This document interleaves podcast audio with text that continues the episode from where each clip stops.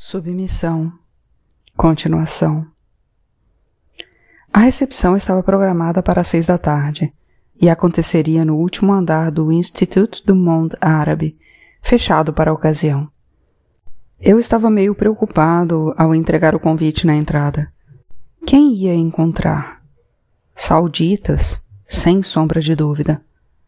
O convite garantia a presença de um príncipe saudita cujo nome reconheci imediatamente. Ele era o principal financiador da nova Universidade Paris-Sorbonne. Provavelmente meus ex-colegas também. Enfim, os que tinham aceitado trabalhar na nova estrutura. Mas eu não conhecia nenhum deles, com exceção de Steve. E Steve era a última pessoa que eu queria encontrar naquele momento. No entanto, Reconheci um antigo colega assim que dei uns passos na grande sala iluminada pelos lustres. Quer dizer, mal o conhecia pessoalmente.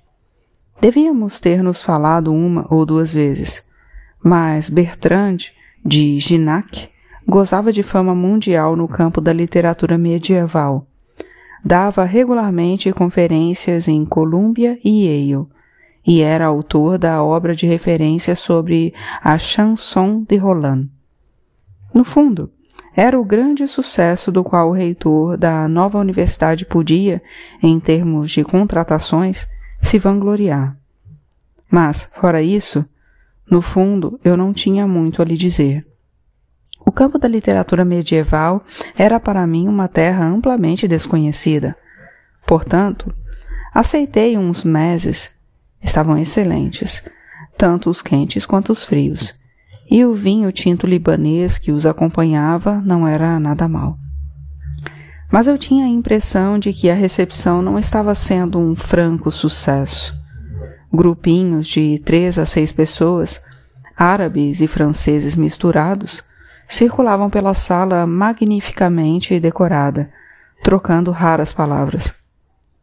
A música árabe andaluza lancinante e sinistra, difundida pelos alto-falantes, não contribuía para melhorar o ambiente. Mas o problema não era esse, e entendi de repente, depois de 45 minutos perambulando entre os presentes, depois de uns dez meses e quatro taças de vinho tinto, o que não funcionava. Só havia homens. Nenhuma mulher fora convidada e manter uma vida social aceitável na ausência de mulheres e sem o suporte do futebol, que teria sido inadequado naquele contexto, afinal universitário, era uma proposta bem difícil. Logo em seguida, avistei Lacour, entre um grupo mais compacto que se refugiara num canto da sala, formado, além dele, por uns dez árabes e outros dois franceses. Todos falavam muito animados, a não ser um homem de uns cinquenta anos, nariz fortemente adunco, rosto gordo e severo. Estava vestido de forma simples, com uma longa gelaba branca, mas entendi na hora que era o homem mais importante da roda, e talvez o príncipe em pessoa. Um após o outro, todos esboçavam, veementes, o que pareciam ser justificativas, e só ele se mantinha calado, balançando a cabeça de vez em quando. Mas seu rosto continuava fechado. Era óbvio que havia um problema que não me dizia respeito e dei meia volta. Aceitei uma burreca de queijo e uma quinta taça de vinho. Um homem de idade, magro, muito alto, de barba comprida, rala, aproximou-se do príncipe, que se afastou para lhe falar a sós. Privado de seu centro, o grupo logo se dispersou. Zanzando ao acaso pela sala, em companhia de um dos outros franceses, Lacan me viu e veio falar comigo, fazendo-me um vago sinal. Realmente, ele não estava em seus melhores dias e fez as apresentações em voz quase inaudível. Nem sequer entendi o nome de seu amigo de cabelos penteados para trás com muito cuidado. E vestindo um magnífico terno e colete azul noite, com imperceptíveis riscas de giz brancas. de um tecido levemente brilhante que parecia de maciez extrema. Devia ser seda, e tive vontade de tocá-lo, mas me contive. O problema é que o príncipe estava tremendamente humilhado porque o ministro da Educação Nacional não tinha ido à recepção, ao contrário do que lhe haviam prometido categoricamente. E não só o ministro não estava lá, como não havia nenhum representante do ministério. Rigorosamente ninguém. Nem sequer o secretário de Estado para as universidades. Ele concluiu com desalento. Não há mais secretário de Estado para as universidades desde a última reforma ministerial. Eu já disse. Cortou seu companheiro, irritado. Para ele, a situação era ainda mais grave do que Lacol pensava. O ministro tensionava ir, como lhe confirmara ainda na véspera, mas fora o próprio presidente Benades que interviera para dissuadi-lo, com o objetivo explícito de humilhar os sauditas. O que ia no mesmo sentido de outras medidas recentes, muito mais relevantes, como a retomada do Programa Nuclear Civil e o novo programa de incentivos ao carro elétrico. Tratava-se, para o governo, de conseguir a curto prazo uma independência energética total em relação ao petróleo saudita. Evidentemente, isso não era um bom negócio para a Universidade Islâmica Paris-Sorbonne, mas me parecia que era sobretudo seu reitor que deveria se preocupar. E nesse momento vi Lacou virar-se para um homem de uns cinquenta anos que acabava de entrar na sala e se dirigia para nós a passos rápidos. Aí está Robert, disse ele com enorme alívio, como se acolhesse o Messias. Mesmo assim, teve tempo de me apresentar a ele, dessa vez com voz audível, antes de pô-lo a par da situação. Hedinger apertou minha mão energicamente, quase a esmagando entre suas palmas poderosas, e me garantiu estar muito feliz de me encontrar, pois fazia tempo que esperava esse momento. Fisicamente, era muito impressionante, altíssimo, talvez um pouco mais de um metro e noventa, e também fortíssimo, peito largo, musculatura bem desenvolvida. A bem da verdade, tinha mais o físico de pilar de rugby do que de professor universitário. Seu rosto bronzeado, marcado por rugas profundas, tinha ao alto cabelos inteiramente brancos, mas cheios, cortados em escovinha. Vestia-se de um jeito bem comum, jeans e jaqueta de aviador de couro preto. Lacou lhe explicou rapidamente o problema. Hedinger balançou a cabeça, resmungando que pressentira algo do gênero, e depois de uma curta reflexão concluiu: Vou chamar dele mais. Ele saberá o que fazer. Em seguida, tirou da jaqueta um minúsculo celular em concha, quase feminino, que parecia menor ainda em sua mão e se afastou uns metros para digitar o número. Lacol e seu colega olhavam para ele sem se atrever a se aproximar, paralisados, numa espera angustiada. Começavam a me encher um pouco com suas histórias, e, mais que isso, eu os achava uns cretinos completos. Claro que era preciso cuidar dos petrodólares com todo o carinho, se podemos dizer assim, mas afinal, Bastaria pegar qualquer comparsa e apresentá-lo, não como o ministro, pois ele aparecia bastante na televisão, mas como seu chefe de gabinete. Não precisavam procurar muito longe. Aquele palhaço de terno e colete faria um perfeito chefe de gabinete e os sauditas ficariam deslumbrados. Realmente, eles complicavam a vida por muito pouco. Bem, isso era problema deles. Aceitei uma última taça de vinho e saí para o terraço. A vista da Notre Dame iluminada era de fato magnífica. A temperatura estava ainda mais amena e a chuva tinha parado. A luz da lua era refletida nas ondulações do Sena. Devo ter ficado muito tempo nessa contemplação, e quando voltei para a sala, a assistência tinha escasseado. Embora continuado a ser, é claro, exclusivamente masculina. E eu não via Lacou nem o terno e colete. Bem, não tinha vindo propriamente à toa, pensei, ao apanhar o folheto do buffet libanês. Realmente os meses deles eram muito bons. E, além disso, entregavam em casa. Assim eu poderia variar do indiano. Na hora em que ia passar na chapelaria, Hedinger se aproximou de mim. Já está indo? perguntou, afastando ligeiramente os braços com um ar desconsolado. Perguntei se tinham conseguido resolver o problema protocolar. Sim, afinal consegui dar um jeito. O ministro não virá esta noite, mas telefonou pessoalmente para o príncipe e o convidou para um café da manhã de trabalho, amanhã, no ministério. Dito isso, Shiramek tinha razão, e fiquei temeroso. Era nada menos do que uma humilhação deliberada por parte de Benades, que retoma cada vez mais suas amizades de juventude com os catarianos. Bem, ainda temos muita molação pela frente, enfim. Sacudiu a mão direita como para enxotar esse assunto inoportuno e a colocou em meu ombro. Mas estou de fato aborrecido que esse contratempo tenha impedido que conversássemos. Você precisa vir tomar um chá em minha casa um dia desses, para que a gente tenha um pouco mais de tempo. Sorriu-me bruscamente. Tinha um sorriso encantador, muito aberto, quase infantil, bastante surpreendente num homem de jeito tão viril. Penso que sabia disso e que sabia se servir disso. Entregou-me seu cartão.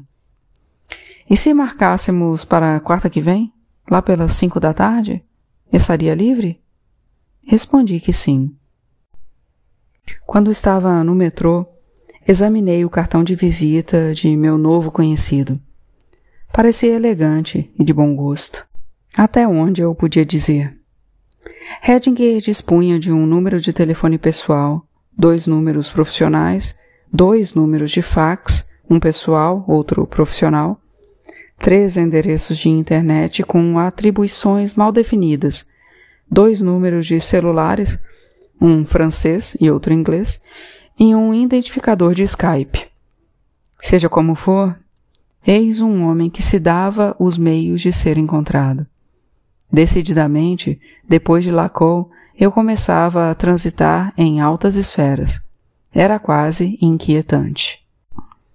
Ele também dispunha de um endereço na rua des Arenes, 5, e por hora era a única informação necessária.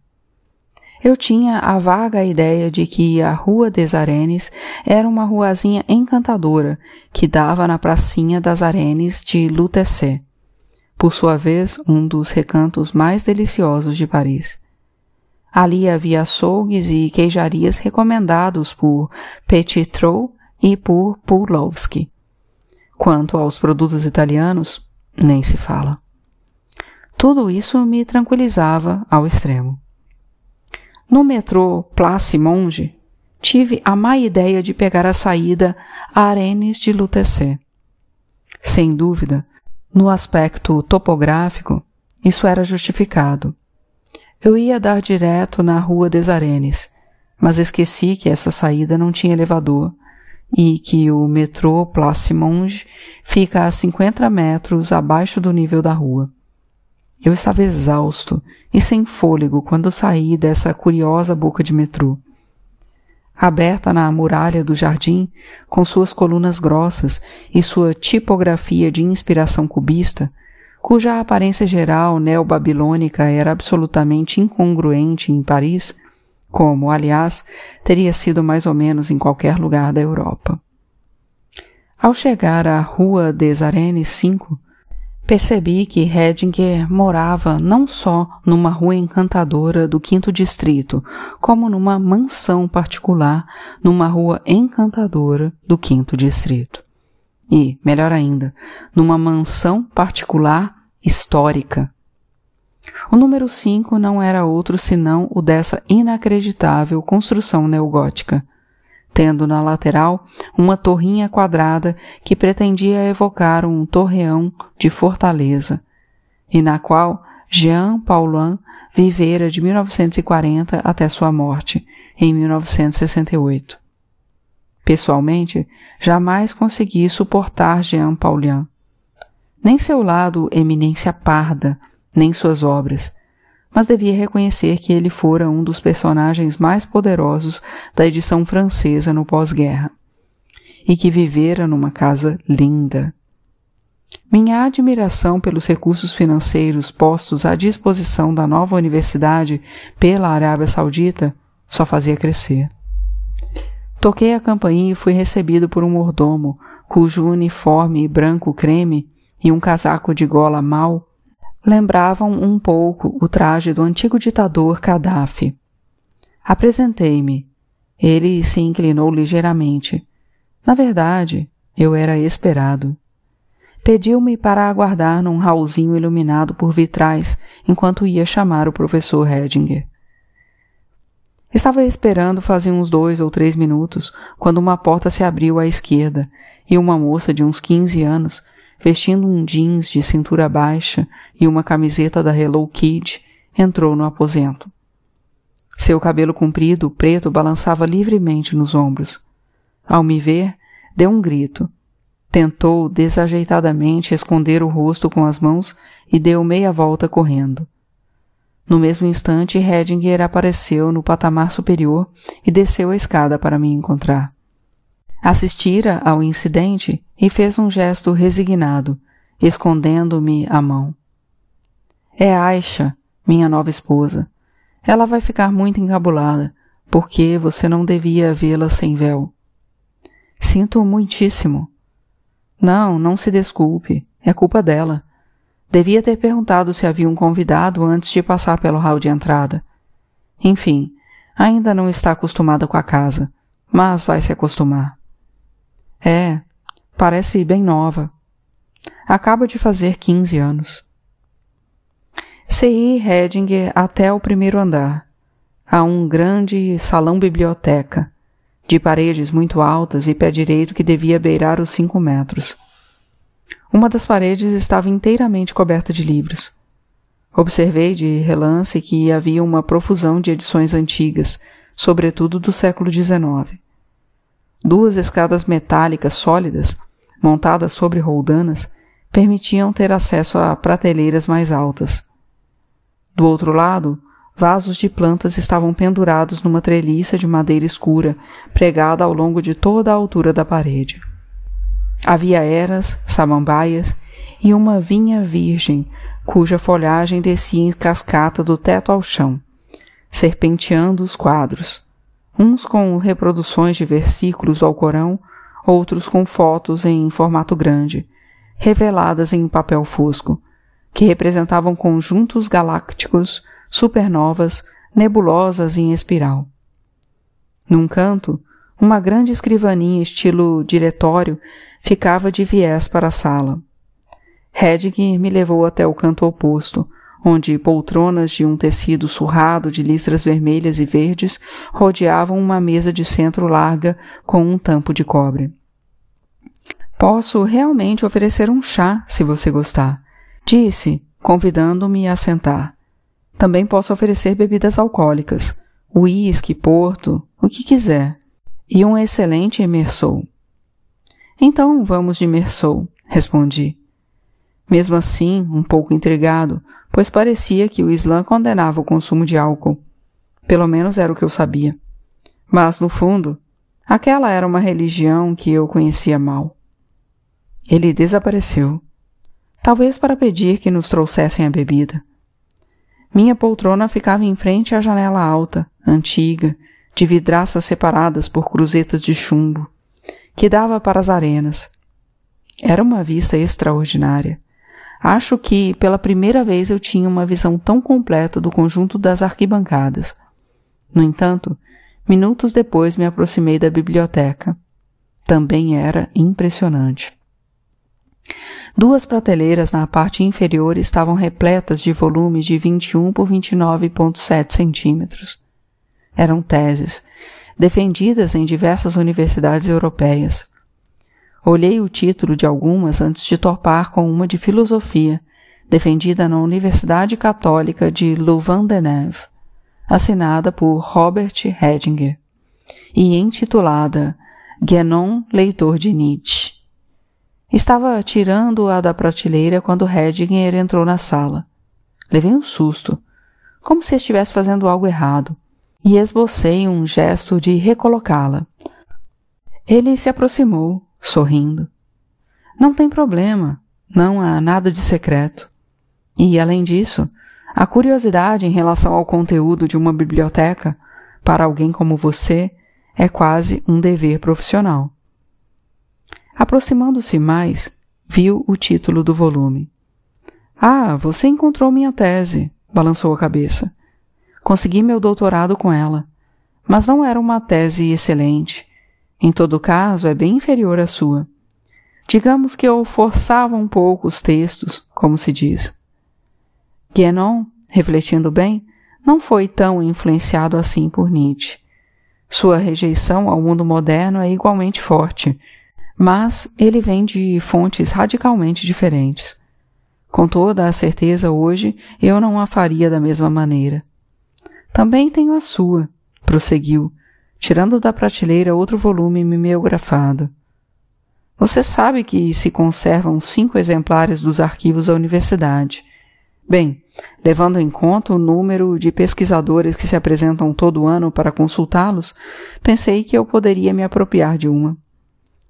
Mal conseguia escutá-lo. Estava à beira do colapso. Fazia quase vinte anos que não me via na presença de Joris Karl Husemann, ou a saída do túnel. A grossura do volume era inacreditável quase constrangedora. Eram, lembrei-me num lampejo, 788 páginas. Afinal, eu dedicara sete anos de minha vida a isso. Com minha tese ainda na mão, ele voltou para a poltrona.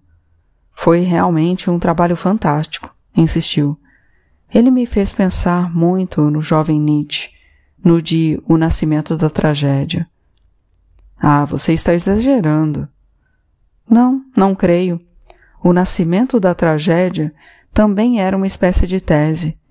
E nos dois casos há essa inacreditável prodigalidade, essa profusão de ideias projetadas nas páginas sem a menor preparação, que tornam o texto, a bem da verdade, quase ilegível. O que é surpreendente, diga-se de passagem é que você tenha insistido nesse ritmo por quase 800 páginas. A partir das considerações inatuais, Nietzsche se acalmou. Compreendeu que não é possível infligir ao leitor uma quantidade exagerada de ideias, que é preciso transigir, deixá-lo retomar fôlego. Você também, em Vertigens dos Neologismos, teve a mesma evolução e o livro ficou mais acessível. A diferença é que, depois, Nietzsche continuou. Eu não sou Nietzsche. Não, você não é Nietzsche. Mas é alguma coisa, alguma coisa interessante. E me desculpe a brutalidade. É alguma coisa que eu quero. É melhor colocar logo as cartas na mesa, pois você já entendeu. Desejo convencê-lo a retomar seu posto docente na Universidade Paris-Sorbonne, que eu dirijo. Nesse momento a porta se abriu, o que me evitou ter de responder. E uma mulher de uns quarenta anos, gordinha e de jeito bondoso, apareceu trazendo uma bandeja na qual estavam dispostos pasteizinhos quentes e um balde de gelo contendo a prometida garrafa de Mersou. Essa é Malika, minha primeira esposa, disse quando ela saiu. Hoje você parece fadado a encontrar as minhas esposas. Casei com ela quando ainda estava na Bélgica. Pois é, sou de origem belga. Aliás, continuo a ser belga. Nunca me naturalizei, embora faça vinte anos que esteja na França. Os pastézinhos quentes estavam uma delícia, condimentados, mas não muito, e reconheci o sabor do coentro. O vinho era sublime. Acho que não se fala o suficiente de Mersou. Comentei entusiasmado. O Mersou é uma síntese. É como se fossem muitos vinhos dentro de um só. Você não acha? Minha vontade era falar de qualquer coisa, menos de meu futuro universitário, Mas não alimentava ilusões. Ele ia voltar ao assunto. Voltou, depois de um tempo decente de silêncio. É bom que tenha aceitado supervisionar essa edição de Plaid. Afinal, é algo evidente, legítimo e bom. Quando Lacol me falou disso, o que eu podia lhe responder? Que era uma escolha natural, uma escolha legítima, e que era também a melhor escolha. Vou lhe falar muito francamente. Com exceção de Gignac, é verdade que até agora não consegui contar com a colaboração de professores realmente respeitados, que se beneficiem de uma verdadeira estatura internacional. Bem, está longe de ser algo dramático. A universidade acaba de abrir, mas o fato é que, na nossa conversa, eu aqui estou mais na posição de pedinte. Não tenho muito a lhe oferecer. Quer dizer, sim, no plano financeiro tenho muito a lhe oferecer. Você bem sabe. E afinal, tudo isso também conta. Mas, no plano intelectual, esse posto na Sorbonne é menos prestigioso que a supervisão de uma edição de Pleiade. Tenho consciência disso mas posso pelo menos me comprometer, me comprometer a título pessoal, a não deixar que perturbem seu verdadeiro trabalho. Você só deverá assumir cursos fáceis, cursos de auditório para o primeiro e segundo anos. A assistência aos doutorandos, sei que é desgastante, eu mesmo já fiz muito isso, lhe será poupada. Posso perfeitamente dar um jeito no plano estatutário. Ele se calou e tive a nítida impressão de que esgotaram o primeiro estoque de argumentos. Deu um primeiro gole no Mersou. Eu me servi de uma segunda taça. Acho que nunca tinha me acontecido de me sentir assim tão desejável. O mecanismo da glória é penoso. Talvez minha tese fosse mesmo tão genial quanto ele alegava. Para falar a verdade, eu mal me lembrava dela. As reviravoltas intelectuais que eu tinha dado na época de minha primeira juventude me pareciam muito distantes. O fato é que eu me beneficiava de uma espécie de aura, quando, na verdade, eu agora aspirava apenas ler um pouco. A me deitar às quatro da tarde com um maço de cigarros e uma garrafa de bebida forte. Mas também devia reconhecer que nessa toada eu ia morrer. Morrer depressa infeliz e só. E será que eu tinha vontade de morrer depressa, infeliz e só? Em última análise, mais ou menos.